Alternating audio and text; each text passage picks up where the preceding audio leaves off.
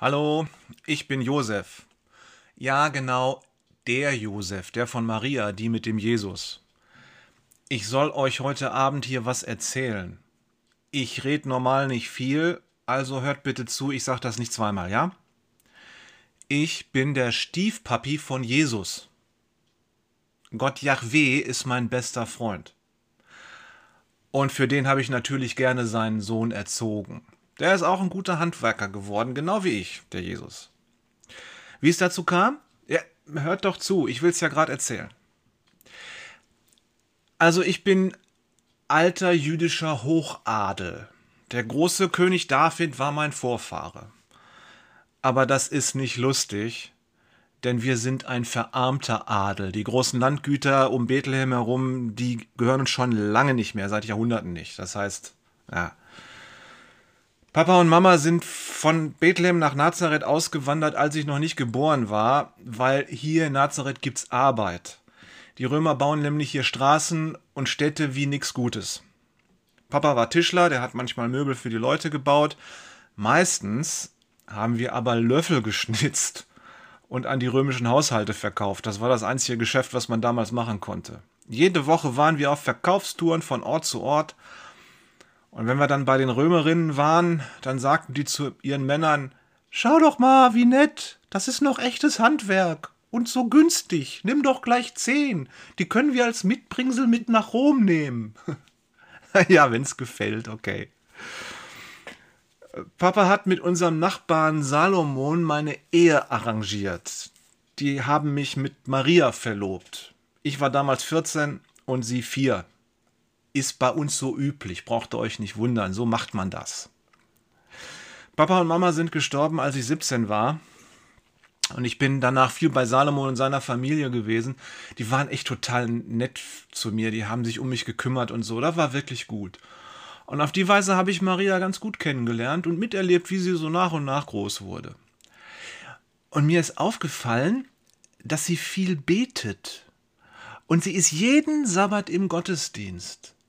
Und ich vermute, dass sie heimlich lesen gelernt hat. Kluges Kind. Ich mag sie. Mit 20 hatte ich so viel Geld verdient, dass ich Salomon eine Anzahlung auf das Brautgeld für Maria geben konnte.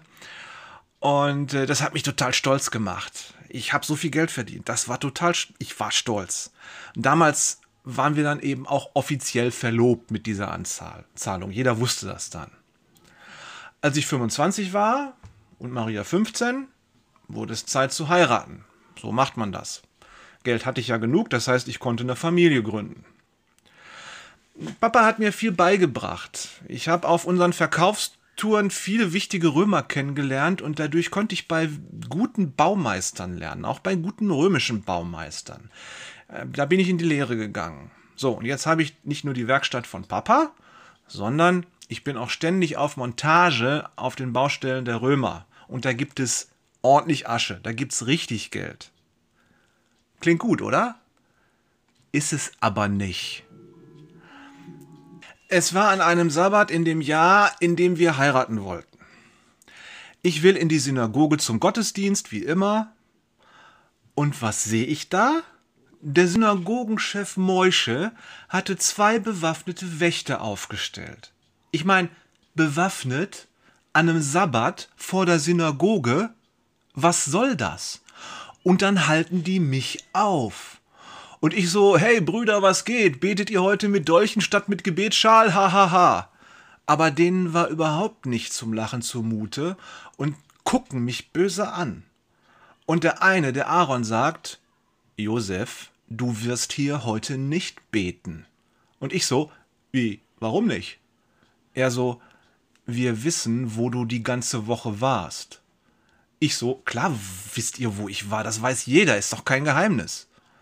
Und da kommt Rabbi Moische raus und sagt, Josef, du bist unrein. Du hast die ganze Woche bei den Römern gearbeitet. Das ist, das sind die Feinde Gottes. Das ist Gott ein Gräuel. Du bist Gott ein Gräuel. Das ist abscheulich. Du darfst jetzt nicht mehr in die Synagoge und ich werde heute im Gottesdienst allen sagen, dass sie dich meiden sollen. Am besten ziehst du weg. Wir wollen dich hier nicht mehr haben. Du machst uns alle unglücklich. Verschwinde. Boah. Ich habe denen aus eigener Tasche die Synagoge renoviert. Ich finanziere die Armenspeisung. Ich habe zwei Beerdigungen für verarmte Frauen bezahlt. Da sollen die doch sehen, wie sie ohne mein Geld hier in Nazareth klarkommen. Diese Pharisäer mit ihren Gesetzen. Also das. Oh. Ja. Aber was soll ich jetzt machen? Keiner mag mich. Und seit ich aus der Synagoge geflogen bin, habe ich es sogar schriftlich, dass Gott mich auch nicht mag. Ich warte jeden Tag darauf, dass Gott mich mit einer Krankheit bestraft. Komischerweise war ich aber super gesund. Das ist auch eine Strafe.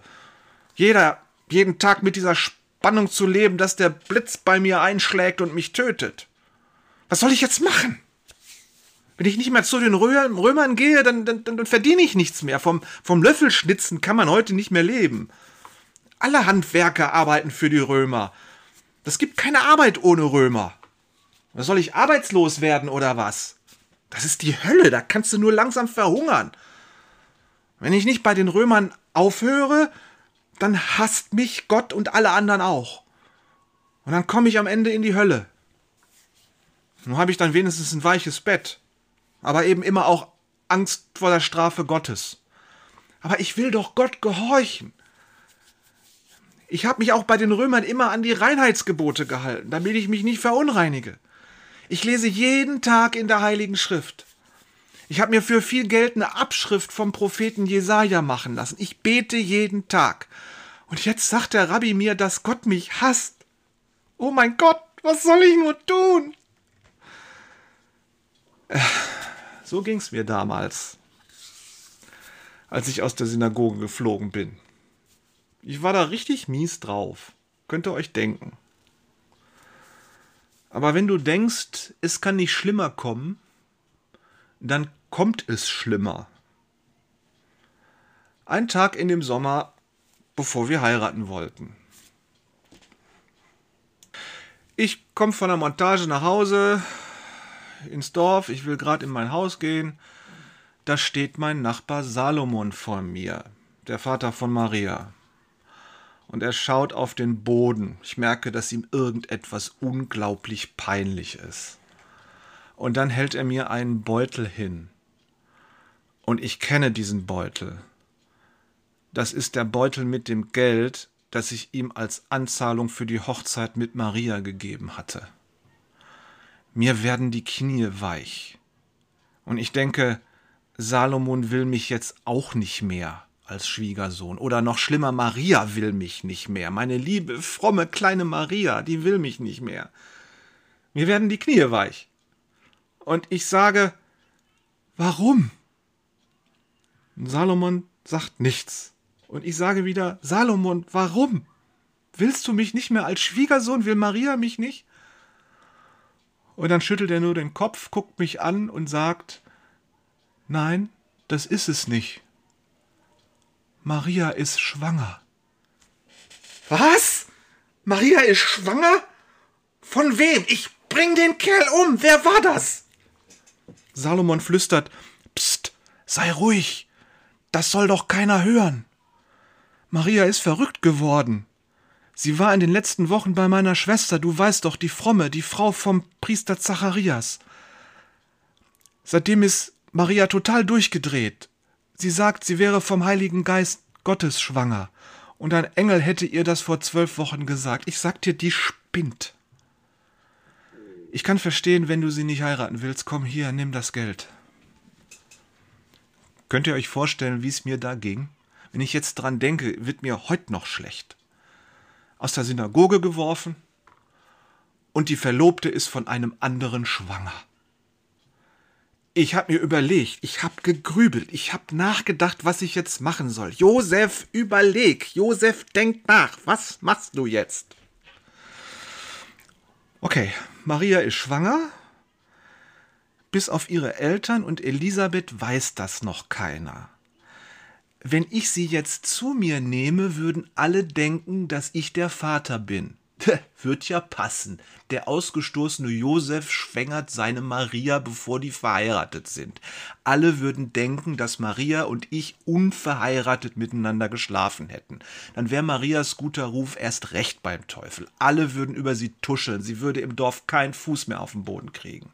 Ich meine, mir kann es ja egal sein. Ich will ja sowieso weg. Keiner mag mich. Aber Maria, Maria ist beliebt. Sie hat einen guten Ruf. Und sie ist so fromm und alle lieben sie. Ich kann sie also nicht zu mir nehmen, das geht nicht. Und wenn ich mich von ihr trenne, dann würden alle wissen, dass das Kind nicht von mir ist. Und wenn Maria nicht sagt, wer der wirkliche Vater ist, dann würden alle annehmen, dass sie vergewaltigt worden ist auf der Reise zu Elisabeth. Passiert sowas. Ne? Und dann würden sie aber alle bemitleiden und alle würden sich um sie kümmern. Das ist besser. So habe ich das damals gedacht. Ich hatte ja sowieso vor, Nazareth zu verlassen, aber es brach mir das Herz, Maria nicht wiedersehen zu können. Das war echt zu viel für einen Tag. Ich war so K.O., ich war so müde, ich war total erschöpft und bin total platt eingeschlafen. aber ich habe nicht gut geschlafen, das könnt ihr euch denken. Und ich habe viel Blödsinn geträumt. Aber dann haltet mich meinetwegen für verrückt, dann tauchte in meinem Traum ein Engel Gottes auf. Ich sag euch, das war so realistisch, ich krieg jetzt noch eine Gänsehaut. Und ich kann mich noch genau daran erinnern, was er gesagt hat. Er hat gesagt, Josef, nimm Maria zu dir, hab keine Angst, alles ist gut.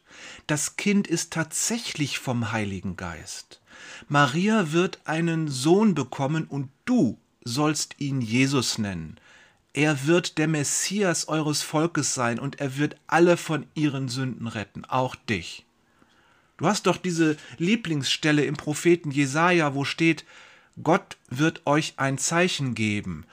Ihr werdet sehen, die Jungfrau wird schwanger und sie wird einen Sohn zur Welt bringen und den wird sie Immanuel nennen. Das heißt Gott mit uns. Maria und ihr Kind, die sind die Erfüllung dieser Verheißung im Jesaja. Und du, Josef, bist ab sofort der Stiefpapa vom Messias. Ich habe an dem Morgen lange geschlafen. Als ich aufwachte, kam mir wieder in den Sinn, was der Engel gesagt hat. So nach und nach sickerte das durch mein Gehirn, und mir wurde klar, das war kein Traum. Aber ich? Josef? Ich soll den Messias aufziehen? Ich? Ich bin aus der Synagoge ausgeschlossen? Mich verachten alle? Das kann ja wohl nicht wahr sein. Ich traf Maria hinterm Haus beim Wäschemachen. Und wenn man genau hinsah, konnte man schon unter dem weiten Kleid ein Bäuchlein sehen. Als ich ihr von meinem Traum erzählte, dann lächelte sie erst, dann weinte sie, dann lachte sie auf, sprang auf, hüpfte durch den Garten, dann weinte sie wieder, es ging so hin und her. Als sie sich dann endlich beruhigt hatte, setzten wir uns aufs Mäuerchen und sahen uns lange, lange an. Wir reden beide nicht viel. Am Ende sagte ich dann, Pass auf, Maria, nächste Woche ziehst du bei mir ein. Ich gebe deinem Vater schon morgen das Brautgeld und wir machen einen Ehevertrag.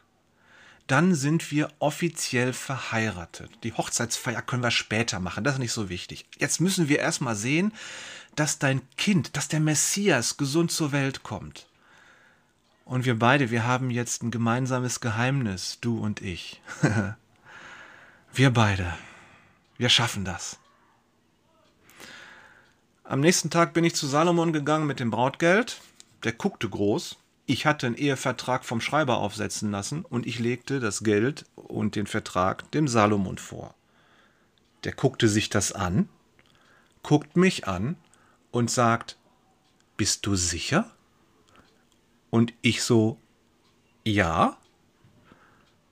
Und dann unterschrieb er. Alles gut. Alles gut. Aber ich hatte immer noch dieses schlechte Gewissen. Wie konnte Gott mich, den Unreinen, den Außenseiter, den, der aus der Synagoge ausgeschlossen ist, wie konnte Gott mich aussuchen, seinen Messias zu erziehen? Das passte nicht in meinen Kopf. Was soll ich machen? Wo sollte ich mit Maria hinziehen? Womit sollte ich Geld verdienen? Ich muss die beiden doch versorgen. Ich betete und ich bettelte um Antwort von Gott. Wenn mir jetzt mal wieder ein Engel im Traum erschienen wäre, der mir das erklärt, aber da war nichts. Ich war glücklich mit Maria und ich war verzweifelt mit meinem Gott und ich hatte Angst. Und dann kam Gottes Antwort auf eine Art, die ich nicht erwartet hatte. Gottes Antwort war die Volkszählung die sich der Kaiser in Rom hatte einfallen lassen. Das heißt, wir mussten in die Heimatstadt meiner Familie nach Bethlehem, um uns da registrieren zu lassen. Das heißt, ich brauchte keinen Grund mehr zu suchen, von den Baustellen der Römer und aus Nazareth wegzugehen. Ich musste jetzt einfach. Ich musste weg von meinen Baustellen und von Nazareth. Und Maria und ich, wir konnten in Bethlehem ganz neu anfangen. Das heißt, die Römer mit ihrer Volkszählung waren die Lösung für mein Problem mit den Römern. Gott ist groß. Der macht aus dem Problem die Lösung. Das ist die göttliche Umkehrung der Verhältnisse. Wahnsinn. Bethlehem war ja mal Regierungssitz von dem großen König David, mein Ur-Ur-Ur-Ur-Urgroßvater. Da kommen wahnsinnig viele Familien her aus dem ganzen Land. Jetzt ist das nur noch ein Dorf. Jetzt mussten die Familien aber zur Volkszählung dahin. Das heißt, das ganze Dorf platzte aus allen Nähten. Die Häuser waren voll. Na, ihr habt ja gerade gehört, wir sind im Stall gelandet, denn keiner will eine Frau im Haus haben, die gerade ein Kind kriegt, wenn daneben die Oma mit Brei gefüttert wird und die Kinder durcheinander laufen. Und mal ehrlich, das ist schon aus hygienischen Gründen nicht zum Kinderkriegen geeignet, so ein volles Haus. Deswegen war ich froh, dass wir im Stall unsere Ruhe hatten. Da konnte ich es schön sauber machen und gemütlich und das habe ich wohl offensichtlich auch geschafft. Aber hey Leute, ist euch eigentlich klar, was ich da geschafft habe? Ich, Josef, der Bauschreiner, ich baue Häuser mit meinen eigenen Händen. Ich schleppe Dachbalken. Und ich habe ein zartes, kleines Baby zur Welt gebracht und ich habe es nicht kaputt gemacht mit meinen großen, schwieligen Händen. Und die Mami habe ich auch nicht kaputt gemacht. Das ist ein Wunder. Ich, Josef, habe ein Kind zur Welt gebracht. Ohne Hebamme. Ich kann das. Gott ist groß. Der macht das Unmögliche möglich. Ich habe Marias Schreie ausgehalten, ohne ohnmächtig zu werden. Ich habe sie versorgt und sie war hinterher ganz ruhig und sie lächelte mir zu. Offenbar habe ich das richtig gemacht. Ich habe Jesus abgenabelt, ohne dass ihm übel geworden ist. Und ich habe ihn gewaschen, ohne dass, dass er mir runtergefallen ist. Und dann lagen sie in meinem Arm. Rechts Maria und links Jesus und beide schliefen. Mir läuft das jetzt noch wie ein Schauer durch den ganzen Körper. In dem Moment, wo ich diesen kleinen Jesus im Arm hatte, habe ich verstanden, wen ich da im Arm hab. Den Sohn Gottes. Ich hab quasi Gott selbst im Arm, meinen Retter. Dieser kleine Mensch ist die Antwort auf alle meine Fragen. Und ich bin sein Stiefpapa. Ich konnte nicht zu Gott kommen. Ich war ein übler Sünder und Gottesfeind. Aber da ist Gott zu mir gekommen. Er hat sich in meinen Arm gelegt. Und ich habe jetzt keine Angst mehr vor ihm. Ich bin ihm einfach nur noch dankbar. Ich liebe ihn. Seit dem Tag von Jesus Geburt habe ich einen neuen Freund, nämlich meinen Gott im Himmel. Sein Name sei gelobt. Heute, Heiligabend, kommt der Messias wieder und er will auch in dein Leben Er legt sich in deinen Arm, damit du keine Angst mehr vor ihm haben musst. Er ist die Antwort auf alle deine Fragen. Er ist die Wahrheit und das Leben selbst. Und Gott ist dein Freund. Er hat auch eine Berufung für dein Leben, für dich. Musik